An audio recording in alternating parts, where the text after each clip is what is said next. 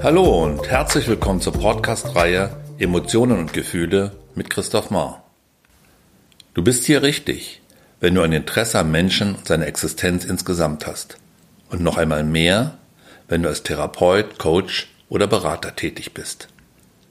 In dieser 17-teiligen Podcast-Reihe geht es um die Bedeutung von Emotionen und Gefühlen für unser aller Leben und Überleben. Durch meine Arbeit als Therapeut, Coach und Trainer wurde mir die Bedeutung dieser entscheidenden Seelenkraft immer zunehmender vor Augen geführt.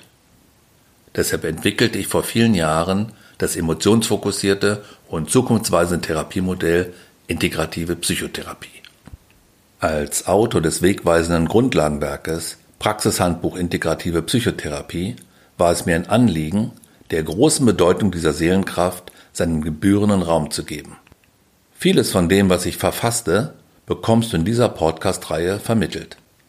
In diesem ersten Teil geht es um die grundsätzliche Bedeutung von Emotionen und Gefühlen, ihre Wichtigkeit für die Psychotherapie und wodurch sich eine Emotion von einem Gefühl unterscheidet.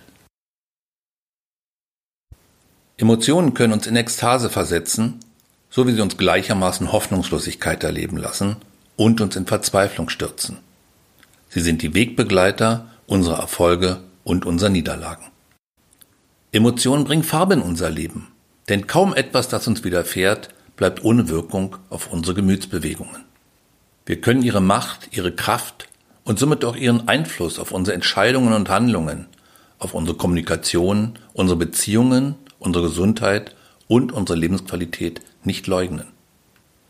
Ohne Emotionen wäre das Leben kein wirkliches Leben. Alles wäre fad, leer, gespenstisch und grau, ohne jede Bedeutung. Ja, mehr noch. Ohne Emotionen gäbe es den Menschen nicht. Denn es war insbesondere die breit gefächerte Palette unserer Emotionen, die seit Jahrtausenden das Überleben und den Fortbestand unserer Spezies gesichert hat. Aus Sicht der Evolution dienen die Emotionen nicht nur dem reinen Überleben, sondern auch einer möglichst wirksamen, die Gene sichernden Fortpflanzung. Was genau sind nun Gefühle in Abgrenzung zu den Emotionen? Eine Emotion ist eine plötzliche und energetisierende Reaktion auf ein Ereignis, welche mit physiologischen und kognitiven Auswirkungen einhergeht und in ihrer regulatorischen Funktion zu spezifischen Verhaltensweisen motiviert. In Abgrenzung zu den Emotionen lassen sich Gefühle als die subjektiv wahrgenommene Seite einer Emotion verstehen. Beispielsweise kann sich jemand nervös und besorgt fühlen, weil bei ihm die Emotion Angst ausgelöst wurde. Oder einsam und verlassen, weil bei ihm die Emotion Trauer hervorgerufen wurde. Oder jemand kann fröhlich, vergnügt und erregt sein, weil bei ihm die Emotion Freude erweckt wurde. Gefühle sind somit subjektive, kulturell geprägte sowie kognitiv und sozial aufgeladene Empfindungsbeschreibungen. Vereinfacht ließe sich auch sagen, dass wir Emotionen haben, während wir Gefühle fühlen. So gesehen können wir Gefühle, da diese subjektiv sind, ausschließlich bei uns selbst und nicht bei anderen wahrnehmen. Das, was wir bei anderen Menschen beobachten und feststellen können, sind deren emotionale Prozesse. Emotionen sind also fundamentaler als unsere Gefühle. Sie haben sich im Laufe der Evolution herausgebildet und gehören nicht nur zur biologischen Grundausstattung des Menschen, sondern finden sich auch, wenn auch weniger umfassend, in der Tierwelt. Emotionen bzw. Gefühle beherrschen unser Leben weit mehr, als man lange Zeit annahm. Entsprechend ihrer zentralen Bedeutung für das menschliche Leben und Erleben und nicht zuletzt aufgrund neurowissenschaftlicher Erkenntnisse erreicht die Ausrichtung auf Emotionen in vielen Arbeitsfeldern einen zunehmend höheren Stellenwert. Zu nennen wären hier unter anderem die Werbepsychologie, die Verkaufspsychologie, die Politik, die Mitarbeitermotivation und selbstverständlich die Psychotherapie. Die Bedeutung von Emotionen und Gefühlen für die Psychotherapie kann nicht hoch genug eingeschätzt werden. Nicht nur bei Depressionen und Angsterkrankungen mit ihren aus dem Ruder gelaufenen Emotionen, sondern bei der Mehrheit aller psychischen Erkrankungen sind die Emotionen das hervorstechendste Merkmal. Des Weiteren sind auch viele psychosomatische Störungen und Erkrankungen das Ergebnis dysregulierter Emotionen.